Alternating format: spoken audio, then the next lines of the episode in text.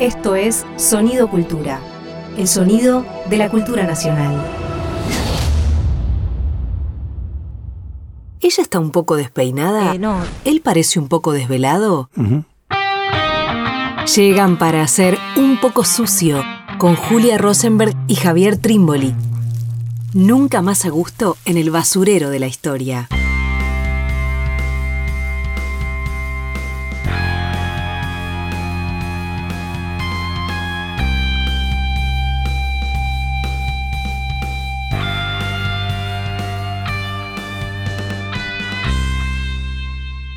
Hola, bienvenidos, bienvenidas a esta nueva edición de Un poco sucio, segunda edición de la segunda temporada de Un poco sucio. Estamos con Javier Trimboli, ¿cómo va? ¿Cómo estás, Julia? ¿Todo bien? Bien, muy bien. Fantástico. Vamos a meternos en un territorio que hasta ahora no ha salido, ¿no? En, en- en los un poco sucios anteriores y a través de una película. Estamos hablando de Brasil y estamos hablando de la película Bacurau, Sí. estrenada a fines del 2019, ¿digo bien? Sí, a fines de 2019. Y en este inicio de Un poco sucio segunda temporada, me parece que ya podríamos detectar cierto rasgo, que no lo vamos a profundizar mucho más, pero es que estamos muy peliculeros. ¿no? Como si de repente, no, estamos muy peliculeros. Y hay algo de fascinante en la historia y el cine. No, por supuesto, para hacer la ilustración, ¿no? porque nunca el cine hace ilustración de ninguna historia, pero sí para pensar estos materiales culturales tan importantes que son las películas que también reconozcamos, seamos sinceros, hoy estamos fascinados de tenerlos tan cerca, porque tenemos tan cerca estas películas que antes era tan difícil de ver. Digo, Bacurau estuvo en cartel en la Argentina un tiempito, ahora vamos a contar qué tiempito tan particular fuese, pero también ahora se puede ver en la web sin ningún problema. Fascinados entonces por tener tantas películas a disposición y cada tanto un poco atiborrados de películas.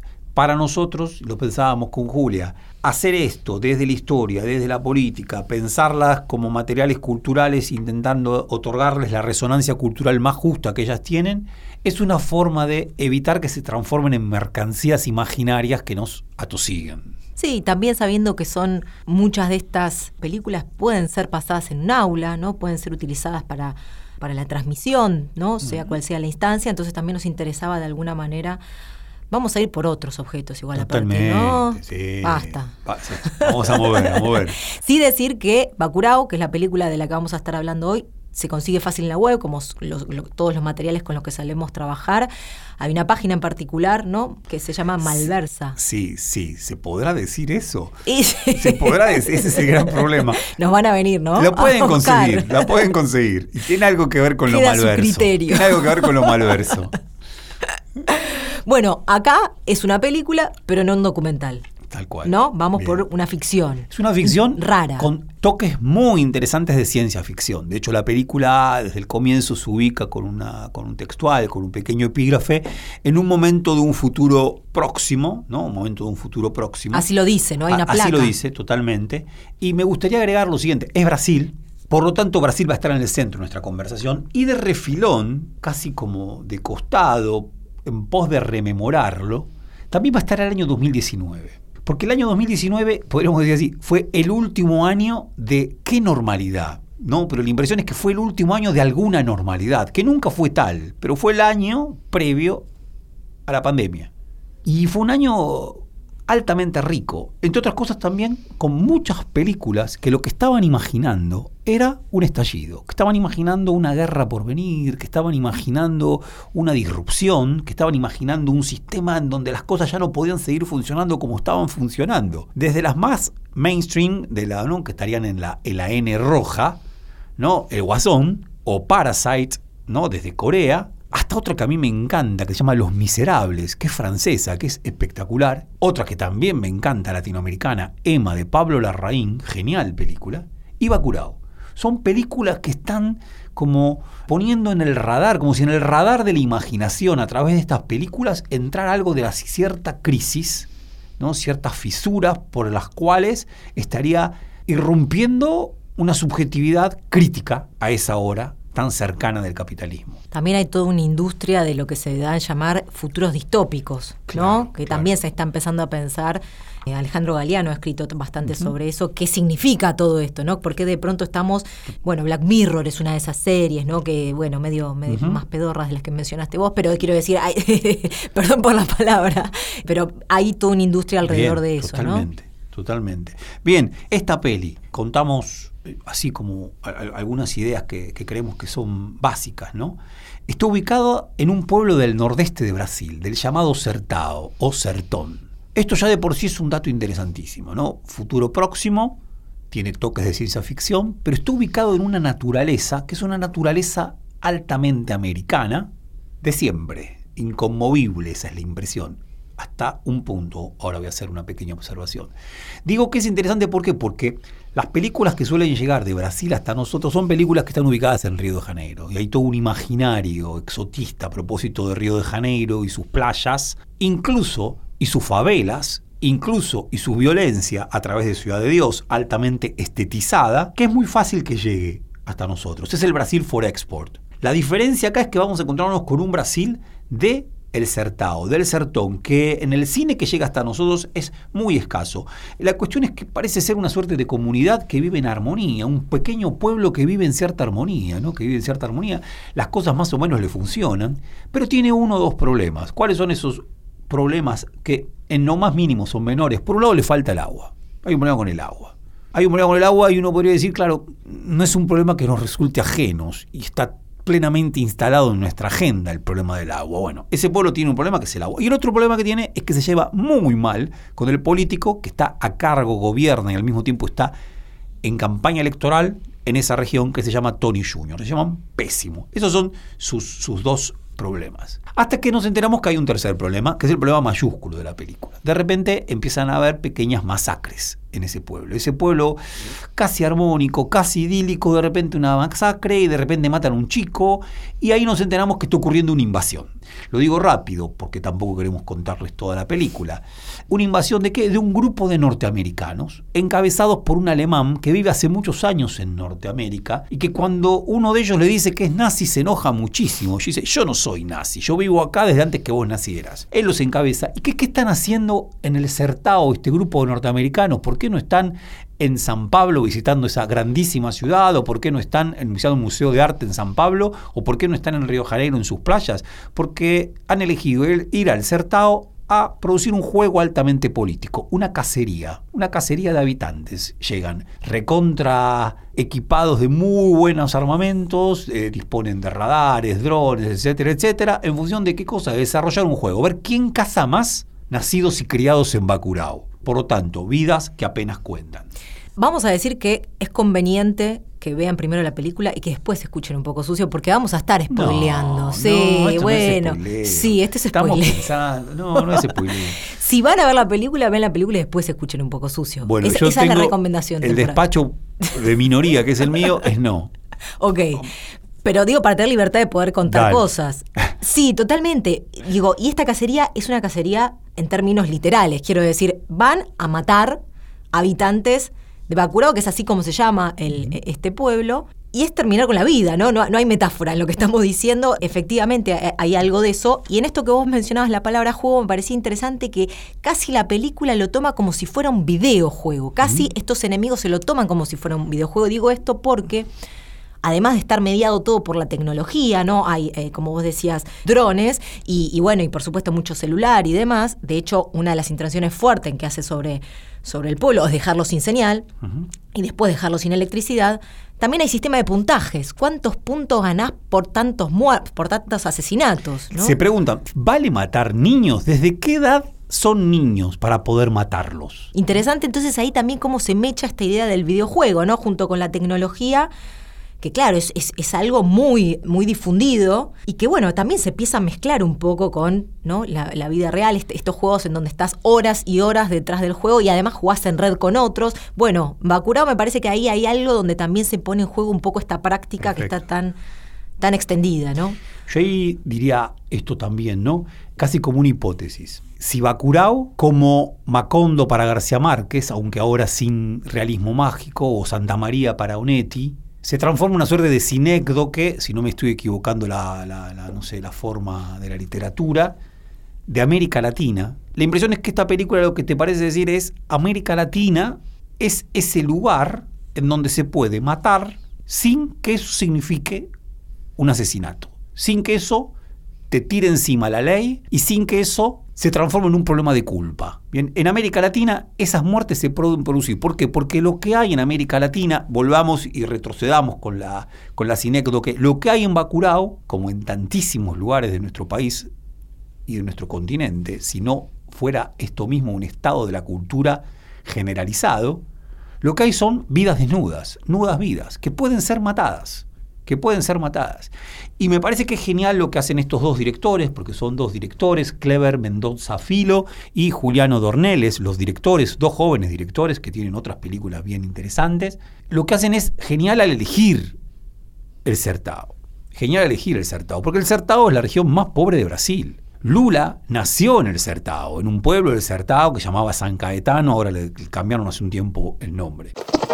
Estás escuchando un contenido del Ministerio de Cultura. Para una referencia literaria que recomiendo muchísimo, no he leído Clarice Lispector, mi sensibilidad es medio dura para la literatura, que me es ajena y que no tenga algo social, político pero hay una novela genial que se llama La Hora de la Estrella y su personaje se llama Macabea y también nació en el nordeste y del nordeste migra hacia Río de Janeiro. Lula migró hacia San Pablo. Ahora, Macabea es menos que nada. Macabea es un desperdicio. Nadie la puede amar porque es un despojo.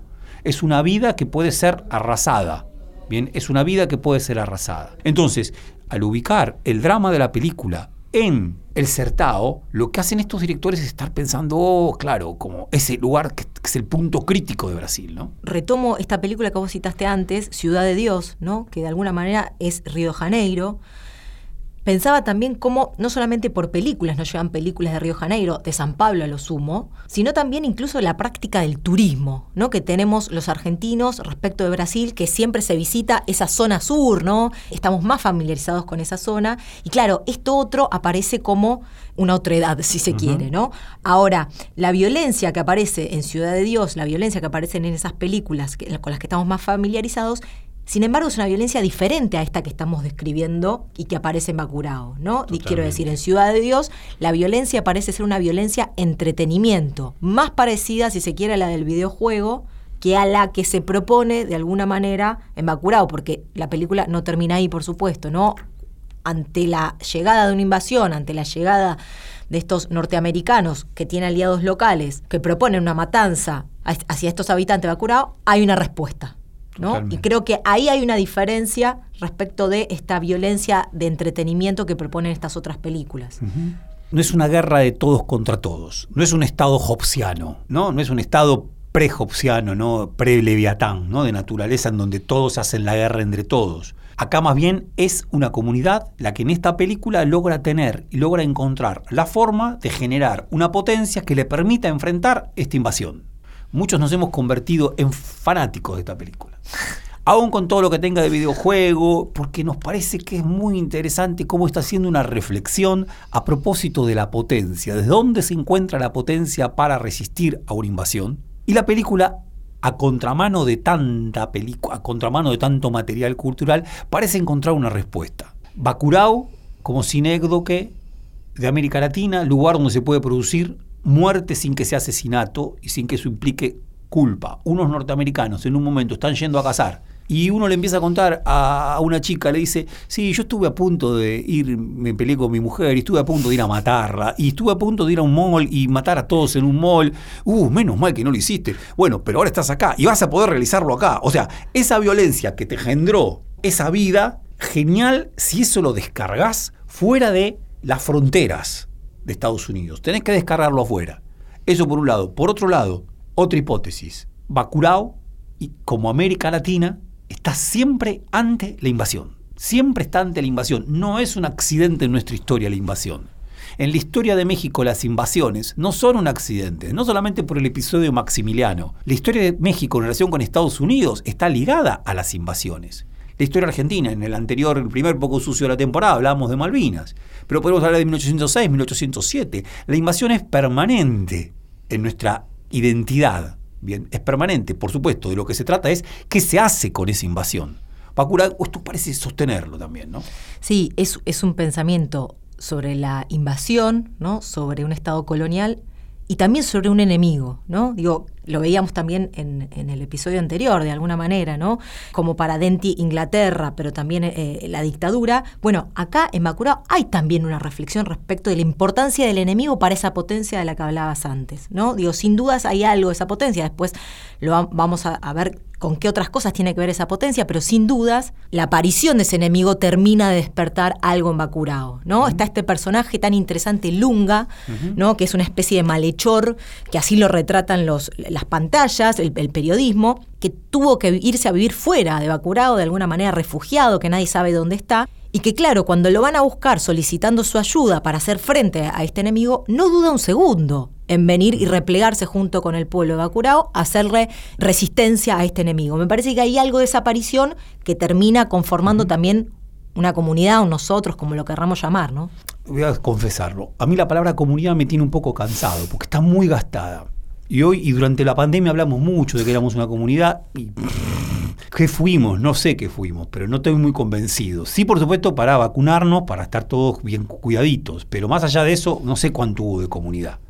Bien. Ahora, en efecto, Bacurau se conforma como una comunidad. Y la muestra que da de comunidad es que puede enfrentar un enemigo. Probablemente uno podría decir, para ser más cuidadosos con las palabras, hay comunidad, y volvemos al episodio primero de Un poco sucio, porque esta película también tiene anacrónico, algo anacrónico. Hay comunidad cuando se reconoce un enemigo. Y cuando hay un acuerdo a la hora de reconocer un enemigo. Y cuando al mismo tiempo hay una percepción de que por ser parte de un mismo colectivo, justamente podés recibir la muerte como te la están proponiendo y vecinamente estos, estos invasores. ¿no? Por eso es tan interesante la figura de estos supuestos aliados ¿no? de los norteamericanos, que son dos paulistas, ¿no? es decir, del sur de, de Brasil, que aparecen formando parte de la primera, primera, segunda, digamos, inserción que tienen este grupo norteamericano sobre el pueblo Bacurao y sin embargo no les va muy bien con esa alianza que pretenden hacer con los norteamericanos, ¿no? Se, se, sienten más cerca de estos estadounidenses que de los propios pobladores del norte de Brasil. En ese vínculo es algo bien interesante porque, claro, les va a ir muy mal, ¿no? Los norteamericanos rápidamente se deshacen de ellos, incluso eh, los asesinan, ¿no? Burlándose de ellos. Me parece que ahí también hay algo interesante que pone en crisis la película respecto de nosotros y el enemigo. Estos que quieren coquetear con ese enemigo, bueno, que también es una lectura bien interesante para hacer en clave el año 2019, como vos decías, ¿no? Hay algo de una clase media brasileña, blanca, seducida por Bolsonaro, por la nueva derecha, que bueno, la película parece poner ahí, digamos, como en un terreno difícil. Claro, ¿no? son dos muchachos, una muchacha y un muchacho paulistas, como vos decías, son sobre todo la muchacha muy blanca de tez, no quieren saber nada con el sertón. Quiere que desaparezca el sertón. No quieren saber nada ni con Lula, ni con el sertón, ni con Macabea. Están a disgusto Digo, esto es algo muy fuerte, ¿no? Hay en un libro principal en Brasil, que es un libro de Sergio Huarqui de Holanda, el padre de Chico Huarqui, que se llama Raíces de Brasil, ¿no? De la década del 30. Y el gran tema de él es, bueno, Brasil está altamente enemistada con su propia realidad. Y lo que se expresa a través de su cultura y de su política es el odio a esa realidad que les ha tocado. Sin duda estos paulistas odian ¿sí? odian el sertón, como tanto argentino ¿no? de nuestras grandes ciudades odia Formosa. Bien, o ya no lo, quizás no lo dice de la misma manera, pero casi como que le gustaría sacárselo de encima, o el Gran Buenos Aires, por supuesto. El desierto, ¿no? También eh, que tuvo una, una, presencia tan importante en nuestra cultura. Me parecía, me, quedó colgando esta pregunta respecto de la potencia, ¿no? Me parece que hay algo en la película que de alguna manera vamos a seguir trabajando porque una de las críticas, y esto buscando diferentes reseñas que tuvo esta película, sobre todo en Brasil, ¿no? Porque en la Argentina no se ha escrito tanto, me llamó mucho la atención y me pareció interesante que tituló Elogio de la barbarie a esta película, ¿no? Después, en todo caso, la, contamos un poco más, pero quiero decir cómo de alguna manera hay algo de esa potencia que también liga, ¿no? Con la idea de barbarie y cómo esto nos remite al siglo XIX, ¿no? A una historia que es brasilera, pero también de alguna manera tiene resonancias con lo nuestro. Nos vamos a ir de este primer bloque escuchando a Gilberto Gil. Perfecto. Marginalia 2.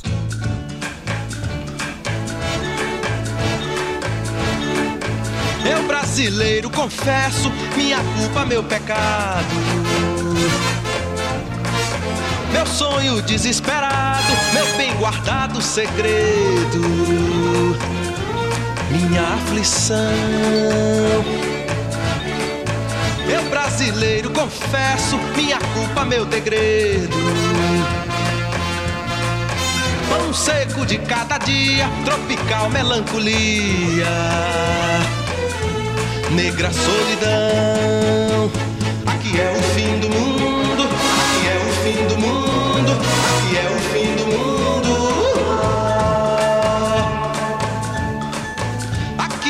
terceiro mundo pede a e vai dormir. Entre cascatas, palmeiras, araçás e bananeiras, ao canto da Juriti. Aqui meu pânico e glória, aqui meu laço e cadeia. Conheço bem minha história, começa na lua cheia termina antes do fim. Aqui é o fim do mundo, aqui é o fim do mundo, aqui é o fim do mundo. Minha terra tem palmeiras, onde sopra o vento forte. Da fome, do medo e muito, principalmente da morte. Uh, lele, lá, bomba explode lá fora, agora o que vou temer? Aí yes, nós temos banana até pra dar e vender.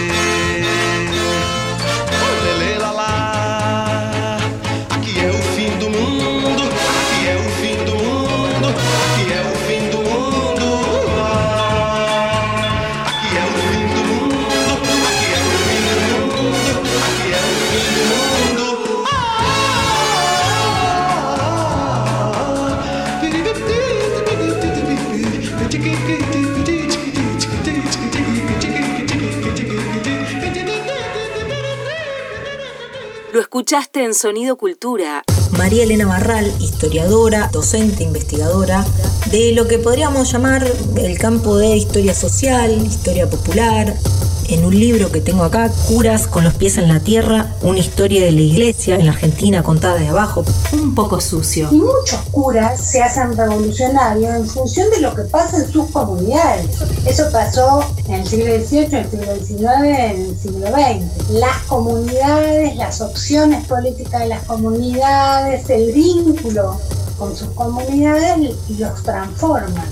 Un contenido del Ministerio de Cultura de la Nación. Seguimos en un poco sucio, veníamos hablando alrededor de un nuevo territorio que no habíamos abordado hasta ahora en este programa, que es Brasil, alrededor de una película, Bacurao, estrenada a fines del 2019, y nos fuimos escuchando un tema de Gilberto Gil, Marginalia 2. ¿Lo pronuncio bien? Creo que lo pronunciamos muy bien. perfecto. sí. Contanos esta canción, Javier. Cuento algo Dale. solamente, después vamos a contar un poco más. La canción es del año 68-69, ¿no? El verso que ustedes escuchaban repetido una y otra vez es aquí es el fin del mundo, aquí es el fin del mundo. El fin del mundo en Brasil. Raro que en los 60, finales de los 60, una época sin duda altamente optimista, esperanzada, sin embargo, se enunciara el fin del mundo y al mismo tiempo que se dijera que el fin del mundo es en Brasil. En esta película Bacurao hay algo de fin del mundo, justito antes de la pandemia, que claro, a ver, uno diría, si el fin del mundo lo entendemos literalmente y por eso quizás a veces molestan las distopías, eso nunca ocurrirá. El tema es que el fin del mundo, la impresión es que está ocurriendo en continuado. Y como dice un grandísimo pensador, ocurre el final del mundo, pero el problema es que no hay reino, el problema es que no se llega a ver el juicio final. Por lo tanto, no hay posibilidad de salvación. Hay final del mundo y punto, final del mundo. Ahora, es en Brasil. Bien, es en Brasil el final del mundo. Eso es muy interesante, incluso con una música muy divertida, tiene algo de, de- sonido, por supuesto, paso de samba, pero al mismo tiempo, incluso en la estética de Gilberto Gil, por supuesto, esto se busca en la web y lo pueden ver sin ningún problema. Hay mucho de Sgt. Pepper, de los Beatles, de los Beach Boys, de toda una ola pop, pero con el final del mundo, con América Latina y en Brasil, por supuesto, hay una dictadura desde el año 1964. Entonces, después vamos a decir algo más, pero por acá. Buenísimo. Y también retomar un poco algo que, que- que anunciamos ya en el bloque anterior que tiene que ver con la repercusión de esta película en Brasil. Decíamos, en Argentina se vio poco, en Brasil se vio fines del 2019, es decir, justito antes de la pandemia, ¿no? Sin embargo, se llegó a ver y bastante en, cine y tuvo, bueno, críticas bien interesantes, ¿no? Gente que, lo ha levantado. Ivana Ventes es una crítica bien importante que la levanta mucho la película. Y cuenta, creo que es ella, Javi Corregime, que lo que pasó en el, en el visionado de estas películas es que la gente reaccionaba en el cine, ¿no? Al viejo estilo, como si estuvieran viendo las aguas bajan turbias en 1952, ¿no? Que la gente gritaba y cantaba la marcha peronista. En este caso, la gente intervenía en la película al muy viejo estilo, como hace tiempo que no pasaba se parecían como pequeños actos. La, proyección de la película generaba como pequeños actos en donde, por supuesto, era defender a los habitantes de Bacurau contra los invasores. Y hay una crítica que nos interesaba traer particularmente, quizás se encuentra en la web muy fácil, un cineasta la, escribe, Eduardo Escorel, calculo que se, que se pronunciará así, donde habla de esta película muy crítico de, la película, la ve muy mal, fundamentalmente por ser un elogio de la barbarie, así la, la, tradujeron, ¿no? Elogio de la barbarie, fundamentalmente pensando en que esta crítica ya del 2020, diciendo que los delincuentes como Lunga, aquellos que son acusados delincuentes por, por, el periodismo sobre todo que, que reproducen en las pantallas en Bacurao, y que son de alguna manera los salvadores de esta invasión, dice Eduardo Escorel, pueden tranquilamente hacer sistema con un Bolsonaro. Es decir, de alguna manera, aquello que en la película se plantea como, como héroes, como salvadores de la comunidad, tranquilamente pueden ser milicias de un Bolsonaro, ¿no? Tranquilamente pueden hacer sistema con la extrema derecha del Brasil de ese momento, ¿no? La está pensando, claro, en ese presente ya fue la película leída muy ligada al presente bolsonarista del Brasil, ¿no?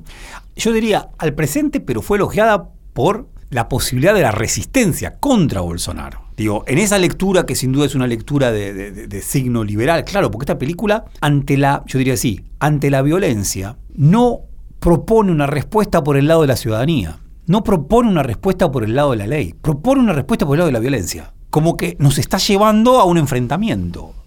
¿no? Nos está llevando a un enfrentamiento. Ante la violencia ya no quedaría otra solución que ejercer la propia violencia. De hecho, Iván Aventes sugiere que la película lo que hace es reintroducir la discusión sobre la lucha armada de los años 60 y 70. ¿Por qué? Porque en un punto legitima el uso de la violencia y desde ya le da una altísima visibilidad a, como diríamos en la vieja lengua marxista, lumpenes. Estos lumpenes que están como casi desclasados, que sin embargo se terminan siendo los los, defensores número uno de Bacurau, los que les dan una estrategia para defenderse. Y también me parece interesante esto de contra un cine, ¿no? contra un cine y una forma de narrar a estos habitantes de sectores populares de Brasil, pero diríamos de América Latina más en general, ¿no? que los coloca siempre o en el lugar de Ciudad de Dios, a la idea de que son violentos de por sí, digamos, y que es una violencia que solo engendra violencia y punto, o la idea de la víctima, ¿no? De alguna manera me parece que acá Bacurao propone otra cosa en este uso de la violencia, porque ya no es una violencia por deporte o por entretenimiento, tampoco es una violencia que solo se recibe, sino es la violencia que pasan a ser vengadores, si se quiere, ¿no? O sea, se corre, corre el, el lugar de donde se narra clásicamente, incluso mucho cine militante, ¿no? En el lugar de, los, los, sectores populares ubicados en ese lugar más, más de víctimas. Bueno, y algo de todo esto resuena seguro, ¿no? A arrocha, ¿no? Yo eso, y antes diría Juli como, como tema, ¿no? Porque nosotros estamos haciendo un análisis histórico-político de la película. Sin embargo, en esta película no se habla de política. No se habla de política, en lo más mínimo. No solamente eso, no es una película latinoamericanista típico, no hay poncho, no, no hay poncho, nadie toca el sicu, nadie anda, no, no, no, no, no, es una película muy actual, Vos decías, videojuego, hay un grandísimo director que hace parte de la música, el director es John Carpenter, claro, la película tiene mucho de la cine de clase B norteamericano, John Carpenter. Y ahí hay una de las claves de la película, ¿no? Me parece que ahí hay una de las claves, que liga con un movimiento del Brasil que también pertenecía a Gilberto Gil, que es el tropicalismo. El tropicalismo que se vincula con el modernismo de la década del 20 y la antropofagia. ¿Cómo hacemos para la cultura de los otros incorporarla, comerla como caníbales. Comemos la cultura de los otros para, una vez comida esa cultura, producir otra cosa. Eso que en los años 20 pensaba Oswald de Andrade, Mario de Andrade, Tarsila do Amaral, que en los años 60 retoma la mejor música brasilera, por eso Gilberto Gil habla de América y tiene una resonancia a los Beatles, pero está hablando de América y del fin del mundo en América. Esta película habla del sertón, pero habla del sertón con claves, perspectivas, formas, encuadres y maneras de narrar que son de John Carpenter, director de cine de clase B norteamericana, gran director de cine, ¿no? que le interesa a tantísimos teóricos, muy con grandes películas sobre la clase obrera. ¿no? Están vivos, gran película sobre la clase obrera norteamericana de los años 80, de ciencia ficción, pero de la clase obrera también. Me parece como que está bueno también remarcar, creo que algo que no dijimos, ¿no? Que los dos directores son de la zona del Sertón. Claro. Y que la película fue grabada con actores de, de, larga data, ¿no? Sonia Braga es una de ellas, pero también con gente de ahí, ¿no? Pusieron a actuar gente del lugar. Digo, esto para pensar también, no es alguien que estudió en la Universidad de San Pablo y fue a grabar cómo es el sertón, ¿no? Creo que me parece que el hecho de también cierta localidad de la propia hechura de esta película Tal cual. habla un poco de que no hace falta ponerle el poncho para decir somos del sertón, ¿no? Bien. Hay algo en la propia forma de narrar que me parece que está bueno. Y vos sentido. decías lo de Glauber Rocha, Juli. Claro, Glauber Rocha es el gran director de cine en los años 60, ¿no? Con, con dos películas fundamentales, Dios y el Diablo, en la Tierra del Sol, 1964, Antonio das Mortes, 1969-70, si no me equivoco. Es el gran director del Certado. Y Glauber Rocha, que era un grandísimo intelectual, fascinante por otra parte, escribe dos manifiestos. Uno se llama Estética del Hambre, otra Estética del Sueño. La idea es esta. América Latina es el hambre, es la experiencia del hambre. Esa experiencia que los europeos no pueden entender o tienen una cierta inclinación gustosa por ella cuando se transforma en un exotismo, pero que no comprenden que nosotros tampoco encontramos la forma de expresar, y su cine y el cine del cinema novo brasilero buscará expresarla, pero concluye algo notable, dice, la manifestación más genuina del hambre es la violencia. Me puse la cita, la manifestación más noble. Ahí está. La palabra noble. ¿Cómo es entonces? La más noble manifestación cultural del hambre es la violencia. Es la violencia. Claro, entonces sus películas están atravesadas por la violencia. Esta película también está atravesada por la violencia. Entre Glauber Rocha, que es, ellos mismos como directores lo reconocen, inevitable ir al sertón brasilero y no estar pensando en Glauber Rocha, porque son tan poderosas sus películas, ¿no? que empaparon la cultura crítica brasilera. Pero Glauber Rocha más John Carpenter. Vení que te como, John Carpenter, lo degluten, hacen canibalismo de él y lo incluyen. Lo mismo ligado a la técnica. Digo, en el, el Macondo de García Márquez, de realismo mágico, y no, era todo, nos reconducía a un imaginario, un imaginario siglo XIX. Acá con que nos encontramos, con muchachos y muchachas que andan con celulares todos. Y hay un DJ, ¿no? Y hay un DJ y pone canciones y manejan el celular, en la escuela hay computadoras. Quiero decir, hay algo muy moderno, muy actual, muy... La técnica no es la enemiga, ¿no? La técnica no, es la enemiga. Una última línea, te tiro para, para cerrar. Es verdad que en esta, en esta película no hay palabra política, palabra política clásica, no aparece la palabra imperialismo como en la película Denti, no aparece la palabra patria. Sin embargo, sí hay un museo Totalmente. que tiene un papel clave, ¿no? La historia, sin una gran narración, sin grandes palabras, sin embargo tiene un papel clave. La potencia, ¿de dónde procede la potencia? Una de las respuestas es del museo. Hay un museo. ¿Y en ese museo qué hay? Entre otras cosas, fotos de antiguas rebeliones que habían ocurrido en el sertón. Fotos de yagunzos se llaman, o cangaceiros, ¿no? Como los, los maleantes, los bandoleros, clases populares del norte de Brasil, con, insisto, rebeliones. Y hay una históricamente que es fundamental, que quizá le podamos dedicar a un episodio porque vale la pena, que es el genial episodio de Canudos. Podemos hablar un poquito sobre el genial episodio de Canudos. Porque claro, esas, esas fotos remiten directamente a Canudos. Entre otras cosas, la rebelión de Canudos, 1896-1897, también fue fotografiada. Comento rápidamente. Brasil es un imperio hasta 1889 y hasta 1888 hay esclavitud. En 1896, en verdad en la década de los 90, empieza a haber una cantidad de movimientos religiosos mesiánicos populares. El más importante de todos ocurrió en el Sertón, donde en un pequeño pueblo llamado Canudos. Básicamente es una suerte de agregación de individuos que empieza a agruparse alrededor de una gran figura que se llama Antonio Conceleiro, que es el, algunos dicen que es una suerte de Mesías, que ha llegado, ¿no? Y que es el que está anticipando la llegada del Mesías, mejor dicho, una suerte de profeta. Bien. Lo interesantísimo es que esta rebelión de estos hombres y estas mujeres en Canudos no aceptan el poder del Estado y se rebelan en contra del poder de la República. ¿Verdad? No aceptan sino la ley de Dios y sino la ley que llega a través de este enviado del mismo Mesías, que es Antonio Conceleiro. Por lo tanto, se genera una tensión muy interesante con la república recién instaurada en Brasil, una república clarísimamente oligárquica, una república de intelectuales positivistas, una república liberal en donde no había lugar para estas clases populares. Lo interesantísimo es que daría para conversar muchísimo, ¿no? Hay un gran libro que se escribe a propósito de esto, ¿no? El libro se llama Los Sertones y es de Euclides de Acuña. Se escribe en el 1902. Euclides de Acuña había ido como parte de un diario a hacer como la crónica de lo que ocurría cuatro divisiones tuvo que enviar el ejército de Brasil para destruir a esta comunidad. Porque la primera fue resistida, la segunda también, la tercera también, y recién a la cuarta pudieron matarlos y terminar con ellos. No quedó nada. Los aniquilaron. Ahora, tuvieron la capacidad para resistir a un ejército como era el ejército brasilero, una de las principales potencias americanas en ese entonces, que aparte venía tan fogueada de la guerra del Paraguay y sabemos todo eso. Ahora, esta comunidad logró resistir como resistió. La impresión es que Bacurau está diciendo, hay que beber, se puede beber potencia de la historia, se puede beber potencia de ese museo. Y sin sobrecargar esto, porque nadie habla de, nadie dice, nadie pronuncia la palabra canudos, solamente se ven estas imágenes. Sin que se pronuncie la palabra canudo, sin que se diga nada de lo que nosotros decimos farragosamente, eso ocurre en la película comento, ¿no? Muy brevemente, Juli, ¿me permitís? Sí, claro. Me estoy yendo de rosca. Pasa que me entusiasmo con, con Euclides de Acuña. Y uno no tiene tanto tiempo, tanta oportunidad para hablar, ¿no? De esto. Comento, Euclides de Acuña, primeramente iba a hablar de ese texto, iba a hablar de ese acontecimiento, perdón, y le iba a poner un nombre al libro. Se llamaba La Vendée. La Vendée en Francia es la revuelta campesina reaccionaria en contra de la Revolución Francesa. Cuando va Euclides de Acuña, piensa que esa es la lógica, que es una suerte de rebelión antimoderna, antirepublicana, de refractarios que se han quedado en el tiempo, anacrónicos, que no quieren la modernidad de la República. Euclides de Acuña ama a Sarmiento y ama Facundo, civilización y barbarie. Va con ese modelo. Esta es la barbarie. Punto.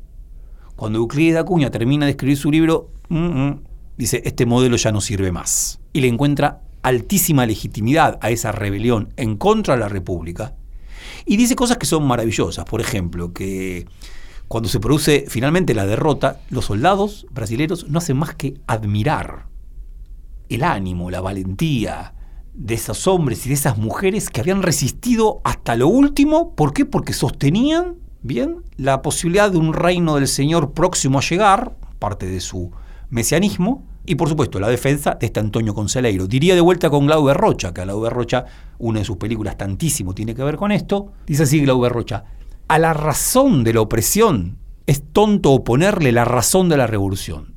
Para Glauber Rocha, la, la revolución es irracional. Es el acto irracional por excelencia.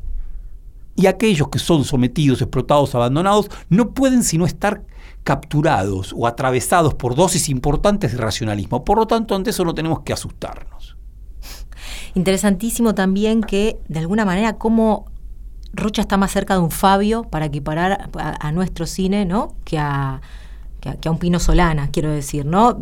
Digo por la idea del mito también, ¿no? Tan importante que Fabio trabaja tan bien y tan fundamental. Y pensaba en esto, cuando te escuchaba, cómo nosotros, sin tener, ¿no? Como una, un conocimiento de la cultura brasilera, sin embargo hay cosas que resuenan tanto que son de América Latina, ¿no? Esta idea de la república o el liberalismo acusando de atraso, leyendo como atraso. Pienso, bueno, acá ha pasado tantísimo, bueno, vos, vos lo decías de Sarmiento, por ejemplo, ¿no? Me pareció interesante una entrevista a los directores de la película, donde, claro, aparece muy fuertemente esta idea de futuro en la película. De hecho, esta placa cuando comienza, que dice en un futuro cercano, pero que sin embargo, dicen ellos, lo que hay en la película es historia también, ¿no? No tanto, de nuevo, porque hay una narración, sino porque basta con poner una cámara en el certamen, que lo que aparece son capas y capas acumuladas, de nuevo, sin necesidad de una narración tan acabada, ¿no? Y por otro lado, y con esto ya te doy la palabra nuevamente, Pensaba en ese museo, ¿no? Tan, tan, tan genial. Claro, uno de los directores también va a contar que no estaba previsto en el guion que esté el museo, que tenga esa presencia, pero que buscando lugar para filmar, se encontraron con un pueblo que tenía un museo y que una mujer le dijo, visitaron el museo y entraron y se dieron cuenta que, claro, eso tenía que ser parte del guion, ¿no? Y recordaba varias veces que me tocó ir, por ejemplo, al Paraguay, ¿no? En donde, sobre todo en el interior, en el sur, claro, se arman ese tipo de casitas pequeñas, donde más que haber un guion y una narración cronológica, se juntan objetos, materiales. Este museo, el de Bacurao, son fundamentalmente armas, eh, objetos que han, que han formado parte de estas de estas guerras y los diferentes sucesos que hubo en, en, ese, en ese momento.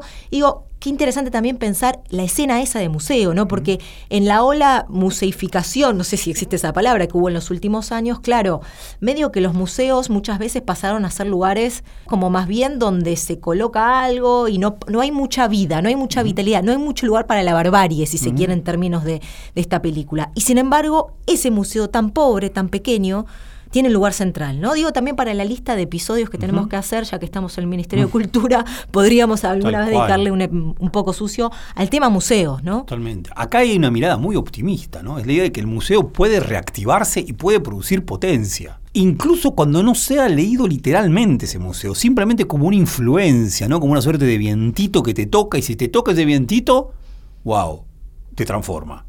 Bien, me parece que eso es, en la peli está muy logrado. Me gustaría ahí, antes de, seguir, Juli, algo que habías dicho vos, la estética del sueño.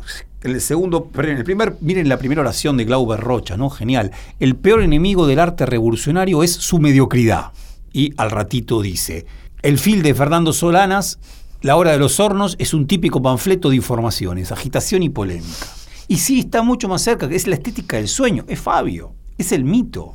Acá hay algo de la potencia del mito, mucho más que de los números. Él dice, nadie entiende nada del hambre y de la pobreza si simplemente se plasma en números. Si se plasma en números es para que no se entienda. Esto se tiene que plasmar en qué? En sueño. En mito. Estás escuchando la segunda temporada de Un poco sucio. La palabra favela, ¿de dónde procede? ¿No? Que es bárbaro. En Canudos había un cerro, ¿no? La, la, como el relieve de, del certado tiene pequeñas elevaciones, pequeñas estribaciones. Bueno, un cerro se llamaba favela. Y en esa favela estaban localizadas las pequeñas casitas de estos moradores en estado mesiánico que estaban esperando la última hora y que resistían a la República. Entonces, cuando vuelven los soldados, toman esa palabra favela y la terminan llevando para explicar qué era esa nueva urbanización de las clases populares en Río de Janeiro. De ahí viene la palabra favela. Es notable, ¿por qué? Porque en esta inquina que tenemos en nuestros países latinoamericanos para con nuestra propia realidad, sin duda el certao es parte de eso que se quiere descartar en Río, ¿no? Estos muchachos y muchachas de, de San Pablo que no tienen ni idea bien, de lo que ocurre en el Certado y que quieren hacerlo desaparecer del mapa. Ahora, tienen consigo la palabra al ladito y no saben lo que es. Bueno, acá hay algo como que transportó la palabra. Antes de irnos, y como para devolverte algo y cerrar, hay un tema que no salió en, en esta película, creo que algo llegaste a decir, pero es el tema de la pastilla. Claro, ese es el gran tema. Fundamental porque casi que empieza y termina, va, recorre toda la película, ¿no? Sí, sí. Hay algo ahí que es genial, porque también es, es el engaño de la peli, ¿no? Que Julia me lo marcaba, y lo vuelvo a decir porque ella me lo decía mientras preparábamos esta conversación, hay muy poca política y es algo muy interesante que haya poca política porque es lo que permite que hoy uno trabaje esta película muy bien y que se puedan ver en distintos planos y pensar todo esto después. Y claro, y hay pastillas, hay pastillas, ¿no? Desde el comienzo hay una pastilla que se toma, quiero decir, hay algo de la potencia que también proviene de la pastilla. En un momento, la doctora del pueblo, que le interpreta Sonia Braga justamente, a propósito de las pastillas que le envía el gobierno, dice, estas pastillas son malas, te hacen mal, son eh, ¿no? como que te, te, tiran, te hacen dormir, te hacen morir rápido, punto. Pero hay otras pastillas que el mismo pueblo produce. Son alucinógenos, parece, pero también ¿no? los produce un hombre que anda desnudo y que trabaja con sus plantitas y habla con sus plantitas y que son pastillas que dan una especial potencia. Quiero decir, la pastilla, por un lado, liga con América Latina y sus plantas, su naturaleza, pero por otro lado también está revelando casi en una peli donde está mucho, muy planteado la cuestión de la posibilidad cierta de enfrentar una invasión, cierta dificultad. Debilidad. Cierta debilidad, que solamente puede solucionar una pastilla. Bueno, iremos en busca de esa pastilla. Nos encontramos la que viene. Sí, vamos a escuchar ahora Cristo nació en, Bahía, en Bahía, perdón. Cristo nació en Bahía, geniales cosas que hacen los brasileros. También, ¿no? Capturando a Cristo y diciendo no nació en Belém, nació en Bahía.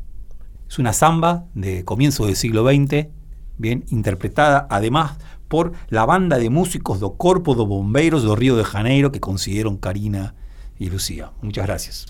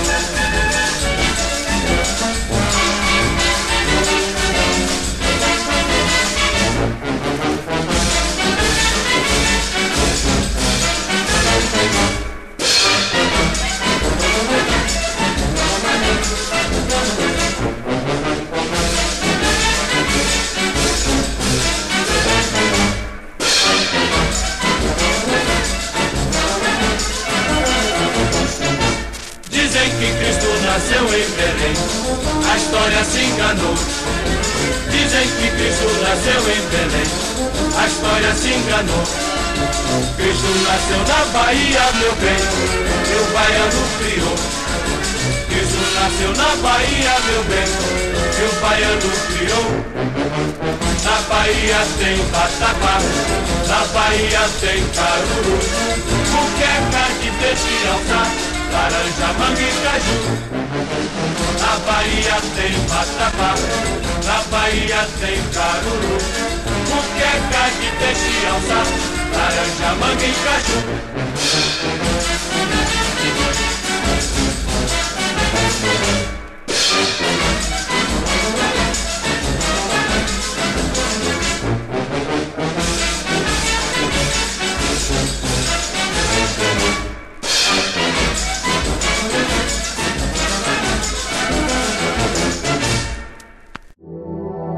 Fue una producción del Ministerio de Cultura.